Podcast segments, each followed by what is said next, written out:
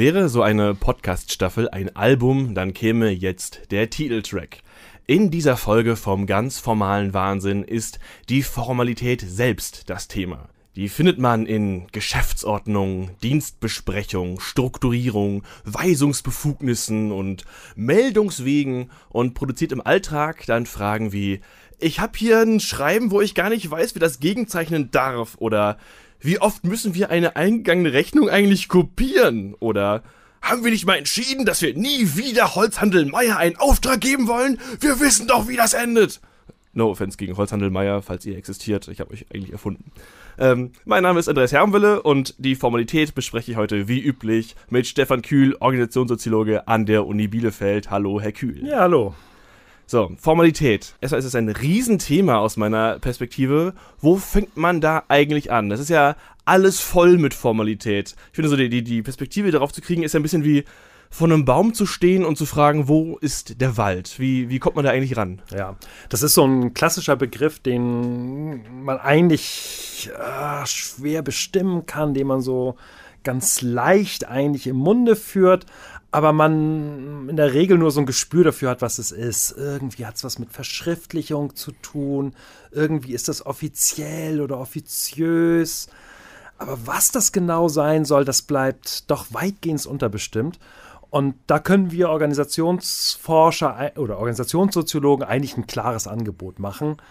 Formal ist das in Organisationen, was die Organisation ihren Mitgliedern mitteilt, was sie erfüllen müssen, wenn sie Mitglied bleiben wollen. Das ist das, was wir unter Formalität bestimmen. Also die Erwartung, die an die Mitglieder gestellt wird, das und das müsst ihr machen, ansonsten müsst ihr die Organisation verlassen. Klingt ja erstmal einfach, aber in welcher, in welcher Form muss das passieren? Also wenn man einen Arbeitsvertrag unterschreibt, entsteht in der Regel ja nicht alles drin, wofür man rausfliegen darf. Ja, genau. Und das ist das Interessante. Also es wird eigentlich jeden Tag, jede Stunde immer wieder neu generiert, was eigentlich die formalen Erwartungen sind.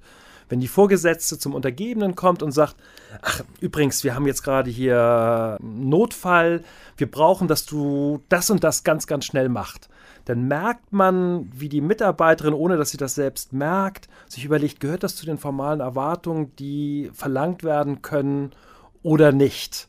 Und ist das noch in Ordnung oder ist das nicht in Ordnung? Und dann sieht man, wie in Grenzfällen das überlegt wird. Wenn jetzt ein Kollege bei mir an der Universität zu meiner Sekretärin hingeht und sagt, ach übrigens, meine Sekretärin ist gerade äh, ausgefallen, ähm, könnten Sie vielleicht diesen Text für mich abschreiben? Dann überlegt sie, gehört das zu den formalen Erwartungen oder nicht? Versichert sich mit ihrem unmittelbaren Vorgesetzten, mit mir nochmal ab, ob das jetzt so in Ordnung ist oder nicht. Und so wird dann halt von Moment zu Moment immer wieder geklärt, ist das die formale Erwartung der Organisation oder nicht? Wir merken ja, also gerade bei diesem Beispiel merke ich, wir haben jetzt ja schon, wir haben ja schon oft über darüber gesprochen, wie Formalität Organisationen formt. Also wir finden sie in Hierarchien. Wir finden sie dadurch, wie also wie sonst als formal kann man denn entscheiden, wer Mitglied wird und wer nicht. Kann man quasi sagen, also Formalität ist, bietet erstmal das Grundgerüst für alles, was Organisation beschreibt? Nicht für alles, aber für einen ganz erheblichen Teil. Also die Formalität ist das, was Organisation von allem anderen unterscheidet. Von Freundeskreisen, von Protestbewegungen, von Kleingruppen. Alle die haben nicht dieses, diese Möglichkeit, Mitgliedschaftsbedingungen, formale Mitgliedschaftsbedingungen zu setzen. Und das heißt, es macht die Besonderheit von Organisationen aus. Wir können Organisationen ohne diesen formalen Gesichtspunkt gar nicht verstehen, aber es ist eben nicht alles, was in der Organisation stattfindet. Jenseits der formalen Erwartung findet auch noch viel, viel mehr statt. Dazu kommen wir auch noch, aber in der nächsten Folge, äh, was noch alles dahinter passiert. Wir können jetzt ja erstmal auf die einzelnen Bereiche von einer Organisation gucken, was dort Formalität macht und leistet. Äh, ein Vorschlag von Ihnen äh, in Anlehnung an äh, Niklas Luhmann ist es, in äh, Formalität zu untersuchen in Entscheidungsprogrammen, Kommunikationswegen und im Personal. Wir können die ja vielleicht mal einzeln aufschlüsseln. Klingt kompliziert, aber nachher am Ende kann man, glaube ich, einiges damit machen. Ja, ja genau. Mhm. Also der Begriff von Entscheidungsprogramm finde ich ja erstmal groß. Also, es also Formalität entscheidet, wie entschieden wird? Ja, das kann man sagen. Das ist generell das Merkmal von Formalstruktur. Bei Programmen da haben wir so, so Vorbilder, ähm, an denen man sich ganz gut orientieren kann, um sich das klarzumachen. So ein Computerprogramm, das gibt letztlich vor, was Richtiges oder was Falsches entscheiden ist oder wie man richtig oder falsch handelt. Wenn Sie versuchen, im Computerprogramm irgendetwas zu machen, was nicht durch das Programm vorgesehen ist, dann blockiert das Programm diese Möglichkeit. Sie kriegen bestimmte Sachen nicht umgesetzt, wenn das Programm das nicht zulässt.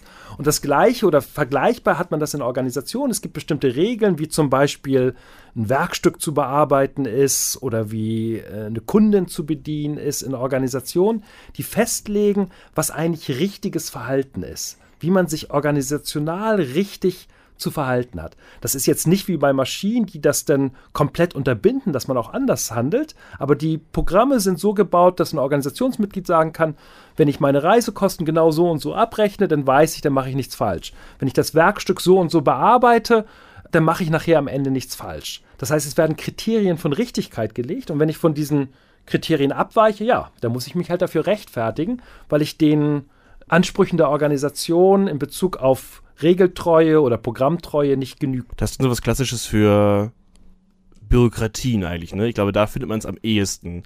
Weil was Sie gerade beschrieben haben, das sind ja dann äh, Konditionalprogramme, ne? Es geht um dieses Wenn-Dann-Prinzip. Wenn Mensch am Counter, dann ich ansprechen. Mhm. ähm, das ist ja, also das ist ja sehr, sehr, sehr, sehr einfach. Äh, wo finden wir, also was sind, was sind noch so Konditionalprogramme, die wir ähm, finden. Also so das Typische ist, es kommt eine Rechnung rein, ich muss sie stempeln. Das sind so ja. sehr offensichtliche Sachen erstmal, oder? Ja, es, es, sind häufig ganz offensichtliche Sachen, aber teilweise auch recht kompliziert. Also Sie können sagen, dass die, die klassische Fließbandproduktion ist eigentlich eine, eine Reihe von Wenn-Dann- oder Konditionalprogrammen, die immer so gebaut sind, wenn das Teil jetzt von links rangeführt wird, dann nehme ich mir dieses Teil und muss diese Schraube reindrehen und einmal draufhauen. Wenn das nächste Teil kommt, muss ich das wieder machen. Und ob das jetzt sinnhaft ist oder nicht, habe ich nicht zu entscheiden, sondern ist durch die Arbeitsvorbereitung oder durch irgendwelche Menschen einige Gehaltsstufen höher mal festgelegt worden und ich führe das durch und solange ich das mache, funktioniert das so. Das heißt, wir haben es häufig mit einfachen Arbeitsschritten zu tun, die durchgeführt werden müssen. Und es gibt Menschen, die arbeiten eigentlich die ganze Zeit nur in Konditionalprogrammen. Häufig ist das auch anspruchsvoll, weil man muss ja erstmal prüfen, welche Ausgangssituation habe ich und wie muss ich damit umgehen. Also wenn Sie jetzt zum Beispiel an Mitarbeiterinnen und Mitarbeiter in Arbeitsagenturen oder in ähm, Sozialbehörden denken, die müssen ja erstmal sehr genau ähm, prüfen, ist dieser Fall, der mir jetzt gerade geschildert worden ist, so, dass zum Beispiel eine Beihilfeberechtigung oder eine Unterstützungsberechtigung vorliegt oder nicht. Und das sind dann sehr komplizierte Wenn-Dann-Programme, die durchgeführt werden. Das heißt, es ist nicht unbedingt immer eine simple Tätigkeit, mit Konditionalprogrammen zu arbeiten. Dennoch ist es ja, was ja auch eine Leistung von Formalität ist, eine hohe Arbeitserleichterung, dass es das gibt. Also, dass man weiß, es ist so ein bisschen so wie so ein Thermostat quasi. Erst wenn diese Schwelle erreicht ist, muss ich als das nächste quasi machen. Das ist, äh, ist das eine der, der Leistungen von Formalität für Programme, dass es erstmal einfach ist, äh, Entscheidungen zu produzieren? Ja, aber da würde man sagen, das ist generell die Leistung von Formalstrukturen, die man jetzt aber eben im Beispiel der Programme sehr gut sehen kann. Also man kriegt dadurch Sicherheit in der Tätigkeit. Nur weil solche Programme in der Organisation existieren, kann man einigermaßen berechenbar handeln und kann auch davon ausgehen, dass andere berechenbar handeln. Wenn es diese Programme nicht geben würde, dann wären diese Organisationen so niedrig strukturiert, dass eigentlich äh, die Komplexität die Organisation erschlagen würde. Dann gibt es ja neben wenn dann Programmen noch, die, die wir schon mal kurz thematisiert haben in der Folge zu Zwecken. Also einfach so Formen von Zielvereinbarungen, wo einfach was Bestimmtes erreicht werden soll. Die sind ja erstmal wesentlich offener angelegt. Wie äh, arbeitet da die Formalität? Ja, weil ähm, bei Zielprogrammen oder bei Zielvorgaben kann man auch sagen, habe ich das Ziel erreicht oder nicht? Äh, wurden die Umsatzziele erreicht oder habe ich meine Studenten und Studentinnen auf einen bestimmten Notendurchschnitt gebracht oder eine bestimmte Anzahl von Arbeiten betreut? Oder habe ich ein bestimmtes Vertriebsziel, ähm, was mir vorgegeben worden ist, im Monat erreicht? Auch da kann man sagen, Zielprogramm erreicht oder nicht, ja, richtig oder falsch gehandelt. Aber bei der Erreichung dieses Ziels habe ich eine Auswahl von verschiedenen Mitteln. Und Zweckprogramme, anders als Konditionalprogramme, mobilisieren Kreativität. Nämlich Kreativität an der Frage, wie ich bestimmte Ziele oder Zwecke in der Organisation erreichen kann. Sie lassen mehr Freiheiten. Was jetzt noch spannend ist, weil ein, ich behaupte jetzt einfach mal, ein Vorwurf gegenüber Formalität ist ja erstmal, dass ihre Anwesenheit Kreativität ersticken kann. Und äh, dann ist es ja eine interessante Feststellung zu sehen, dass diese Form von Zielvorgabe auch Kreativität entstehen lässt. Ja, also es ist in einem sehr, sehr begrenzten Rahmen, nur in Bezug auf das Ziel und natürlich ist nicht alles erlaubt. Also äh, wenn Sie bestimmte Vertriebsziele haben, dann erlaubt die Organisation nicht in der Regel dass sie eine Pistole nehmen und ihren Kunden bedrohen und darüber sicherstellen, dass er ihnen das Produkt abkauft. Also die, auch die zur Verfügung stellenden Mittel sind selbstverständlich begrenzt, aber sie mobilisieren erstmal in einem sehr, sehr begrenzten Rahmen ein klein bisschen Kreativität in Bezug auf die Wahl des Mittels. Dann kommen wir mal auf Kommunikationswege.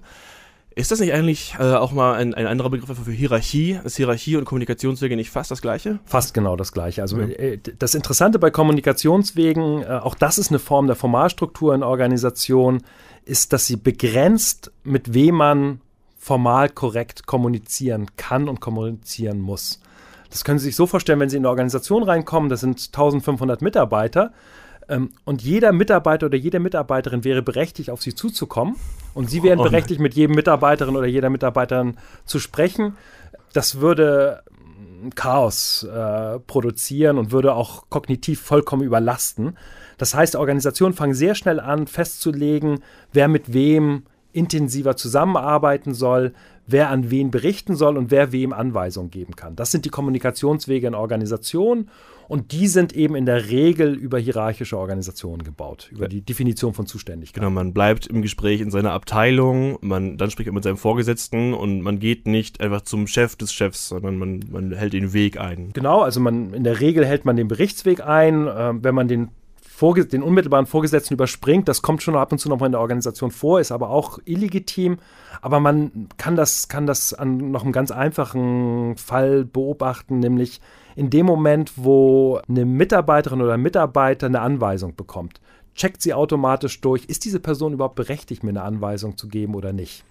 Und das signalisiert einen eingeschränkten Kommunikationsweg. Und alle halten sich daran, sodass es in der Regel eben nicht vorkommt. Die alle wissen, dass man normalerweise als Chefin nicht äh, der Mitarbeiterin in einem anderen Team oder in einer anderen Abteilung eine entsprechende Anweisung geben kann. Sie haben gerade noch äh, zur Differenzierung den Begriff der Illegitimität benutzt.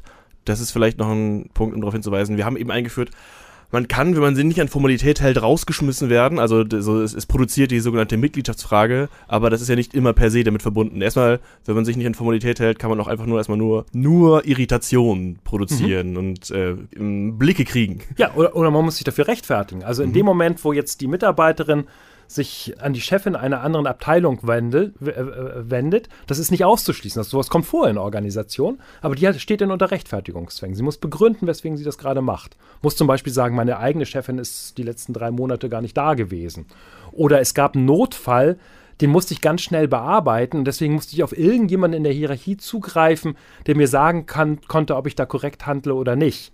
Das heißt aber, bei der Abweichung der Formalstruktur stehe ich unter Rechtfertigungszwängen. Und das betrifft Kommunikationswege genauso wie die Abweichung von vorgegebenen Regeln oder Programmen in Organisationen. Rechtfertigung ist ja, da landet man immer dann so auf die Leistung seiner Person zurück. Ne, was eine Rolle kann, steht da fest, aber sich rechtfertigen können, da sind dann Leute in ihren eigenen persönlichen Qualitäten gefragt. Nachher war das total legitim von der Person, mhm. aber sie ist einfach leider persönlich nicht dazu in der Lage, sich auszudrücken. Das, das äh, darzustellen. Ja. Mhm. Genau, und, und gleichzeitig muss man ja auch voraussetzen, dass der, die Person gegenüber, der man das rechtfertigt, ausreichend sensibel ist, um überhaupt Argumente hören zu wollen, weswegen man von Formalstrukturen abweicht.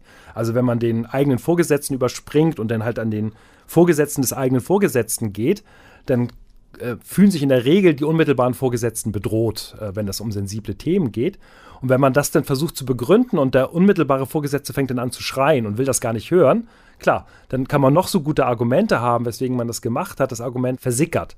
Das heißt also, die, die Rechtfertigungsmöglichkeiten hängen sowohl von der Kompetenz der Person, die abweicht von der Formalstruktur ab, als auch von der Person, die Rechtfertigung einfordert, inwiefern sie überhaupt bereit ist, Argumente zu hören, weswegen man von der Formalstruktur abgewichen ist was aus meiner Sicht eine gute Überleitung darstellt zum nächsten Punkt, wo man Formalität findet, im Personal. Captain Obvious eigentlich, mhm. ne? Es ist ja, es ist ja total naheliegend. Aber was ist das Spannende an Personalentscheidungen, was in der Formalität liegt? Ja, Personal als ein von drei Typen von Formalstruktur zu begreifen, ist ähm, extrem überraschend, weil die klassische Betriebswirtschaftslehre hat immer gesagt, ah ja, wir haben sowas wie Aufbauorganisation, das ist ungefähr das, was bei Kommunikationswegen stattfindet. Dann haben wir Ablauforganisation, das ist die Programmstruktur. Und dann haben sie gesagt, wir bauen die Aufbau- und die Ablauforganisation und dann gucken wir, welche Person am besten in diese Struktur reinpasst. Die haben Personen nie als Struktur begriffen. Und die systemtheoretische Organisationswissenschaft argumentiert an der Stelle überraschend anders. Die sagt, nee, auch die Entscheidung darüber, welche Person auf einer Stelle sitzt, ist eine Strukturentscheidung der Organisation. Und zwar deswegen, weil Personen unterschiedlich entscheiden. Also selbst wenn die Kommunikationswege, die Hierarchie die gleiche ist, die Programme die gleichen sind, entscheiden Personen doch unterschiedlich. Und deswegen muss man das als Strukturmerkmal, als Formalstrukturmerkmal von Organisationen begreifen. Sie machen gerade diesen Begriff der Person so stark, was mich überrascht, weil normalerweise versucht man ja, also aus, aus mhm. meiner Erfahrung mit systemtheoretischer Perspektive ist, wir versuchen wegzukommen von Personen und begreifen Rollen und, und Mitglieder. Ja, äh, das ist empirisch einfach so. okay. Also man kann sich auch als systemtheoretischer Organisationswissenschaftler ja nicht gegen empirische Phänomene komplett abdichten. Wenn man sich anschaut, das ist eine, äh, eine Beobachtung von Niklas Luhmann selbst, wenn man beobachtet, dass ein neuer Chef oder eine neue Chefin eingesetzt wird, dann stellt man fest, dass die ganze Organisation in Aufregung ist. Und zwar ja nicht deswegen, weil man denkt, was ist denn das jetzt für eine ähm, Privatperson, die wir bekommen, sondern weil sie genau wissen, dass an der Spitze der Organisation die Entscheidung über eine Person maßgeblich beeinflusst, was für Entscheidungen zukünftig in der Organisation getroffen werden. Und da tun Mitarbeiter, Mitarbeiterinnen intuitiv das, was wir Organisationswissenschaftler denn theoretisch kompliziert äh, beschreiben, nämlich sie erkennen, dass Personen eine Entscheidung über die Art und Weise ist, wie zukünftig Entscheidungen in der Organisation getroffen werden. Also Teil der Formalstruktur der Organisation sind. Wir haben jetzt diesen, diesen Spielplatz quasi aufgemacht und haben es jetzt gerade schon an einigen Stellen angesprochen, ähm, nämlich, also ich will jetzt mal raus, was Formalität alles leisten kann, nochmal einzeln. Sie haben es gerade schon angesprochen, also was passiert, wenn ein Chef neu ist erstmal kommen alle zurück zu den, den, sichersten Sachen, die man tun kann. Wenn mhm. wir bei diesem Beispiel bleiben, äh, man kehrt zurück auf das darf ich, das ist klar geregelt, das sind die Dienstwege und alles, was wir uns mal erarbeitet haben, als so geht's schneller, so ist es einfacher, das fällt erstmal weg. Was, äh, was würden Sie noch sagen? Was, ist, was sind Kernleistungen von Formalität in einer Organisation? Klar, man kann sich immer auf die Formalstruktur zurückziehen, um auf der sicheren Seite zu sein. Also ich habe ein Beispiel, was ich gerne er erzähle, weil mich das damals schwer beeindruckt hat. Ein fast tragischer Fall bei mir in der Schule vor etlichen Jahrzehnten, als ich mein Abitur gemacht habe. Da gab es einen Mitschüler, der äh, einen einzigen Punkt noch brauchte, um das Abitur zu bestehen. Und die Lehrerin, die die Abiturprüfung abgenommen hat, hat ihm diesen einzelnen Punkt, der fehlte, nicht gegeben. Mit der Begründung, dass das keine Leistung gewesen ist, die das gerechtfertigt hat. Und dann ist dieser Schüler in eine schwere Depression bekommen und ähm, hat sich dann nachher am Ende, vermutlich auch aus anderen Gründen, auch umgebracht. Und jetzt ist die Frage, kann man dieser Lehrerin einen Vorwurf machen dafür, dass sie ihm diesen einen Punkt nicht gegeben hat? Sie wird sich nicht machen. Hm? Ich glaube, sie, sie macht ihn sich, ja. aber organisatorisch, also von der Organisation her, kann man keinen Vorwurf machen, weil sie ja im Rahmen ihrer Programmstruktur richtig gehandelt hat. Sie hat gecheckt, war diese Leistung so, dass man das und das an Note geben konnte? Nein, war nicht der Fall. Organisation oder Schulen an dem Moment fragen Leistung ab. Ich kann deswegen diesen einen Punkt, der fehlte, nicht geben. Dementsprechend ist dieser Schüler durchgefallen. Sie hat organisatorisch korrekt gehandelt. Gleichzeitig macht sie sich natürlich als Einzelperson enorme Vorwürfe. Und das zeigt, dass man in der Lage ist, sich eigentlich immer auf die Formalstruktur zurückzuziehen. Wenn man abweicht von der Formalstruktur, steht man immer unter Rechtfertigungszwängen. Wenn ich im Rahmen der vorgegebenen Kommunikationswege, der vorgegebenen Programme handle, bin ich auf der sicheren Seite. Innerhalb der Organisation. Äh, innerhalb der Organisation. Nur immer innerhalb der Organisation. Genau. In weniger drastischer Weise ähm, findet man ihr Beispiel ja ganz oft dann im Umgang mit Bürokratien. Das hatte ich auch schon mal angesprochen, mit einer Bürgerberatung und so weiter. Da erlebt man quasi die Unmenschlichkeit von Formalität. Also, dass Erwartungssicherheit auf der einen Seite zu Drangsalierung auf der anderen Seite führen kann. Dass die, dass die Gewährung von Sicherheit für die eigenen Mitglieder, dann für die soziale Umwelt, für alle Leute, die was wollen von dieser Organisation, zu absurdesten Problemen führen kann. Genau, und darauf setzt ja auch die ganze Bürokratiekritik an, zu sagen, die Bürokratie ist gar nicht in der Lage, auf die Besonderheiten zu reagieren, weil sie so stark in ihrer eigenen Programmstruktur, in ihrer eigenen Formalstruktur gefangen ist, da kann man sagen, ja, das ist berechtigt. Natürlich möchte die Umwelt gerne viel mehr Flexibilität von der Organisation haben, aber die Organisation selbst ist darauf angewiesen, sich eben dieses Regelwerk zu geben, weil sie ansonsten keine Möglichkeiten zur internen Strukturierung hätte. Und deswegen ist diese Klage, die von außen und teilweise auch von innen in der Organisation, da leiden die Mitglieder ja unter der Formalstruktur häufig fast noch mehr als Kunden der Organisation oder die Person in der Umwelt der Organisation.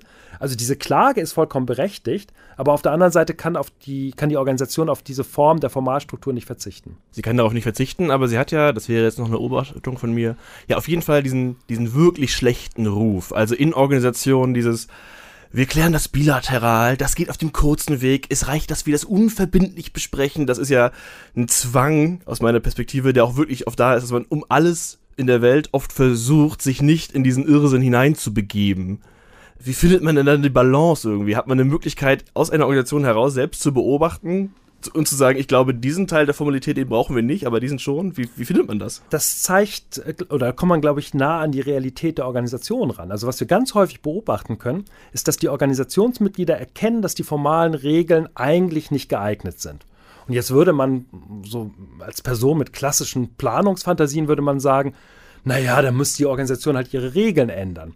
Aber da macht man es sich zu einfach, weil häufig ähm, Regeln so abstrakt oder so spezifisch formuliert sind, dass sie nicht für jede einzelne Situation herhalten kann. Es gibt nicht das ideale Regelwerk, was alle Probleme klären kann. Und wenn man das versuchen würde zu bauen, dann wäre das Regelwerk so kompliziert, dass niemand das mehr kennen würde.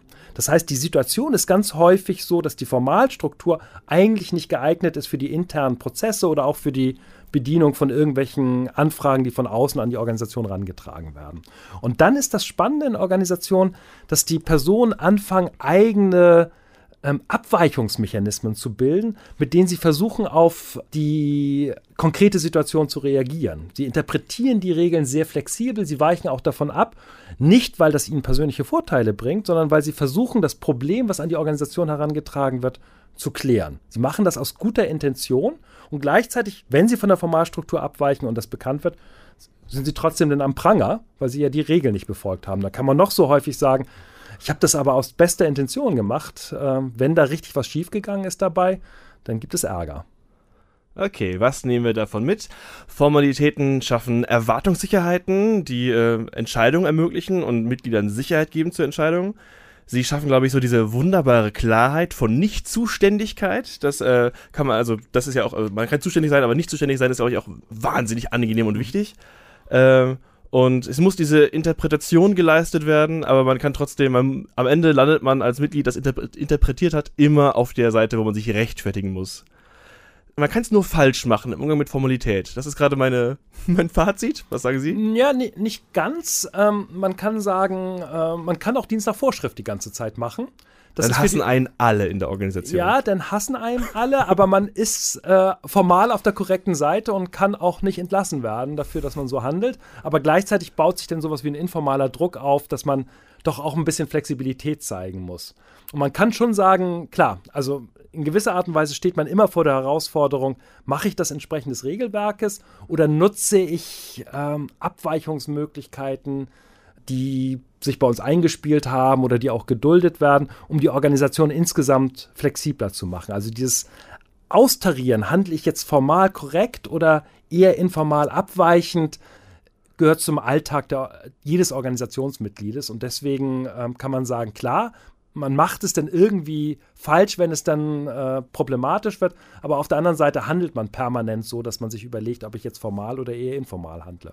Und dieses Austarieren, Abweichen, Interpretieren, das wird unser Thema für nächste Woche. Für dieses Mal erstmal vielen Dank, Stefan Kühl, für Ihre Einschätzung. Ja, ich bedanke mich auch. Mein Name ist Andreas Hermwille und ich danke fürs Zuhören. Tschüss, bis dann.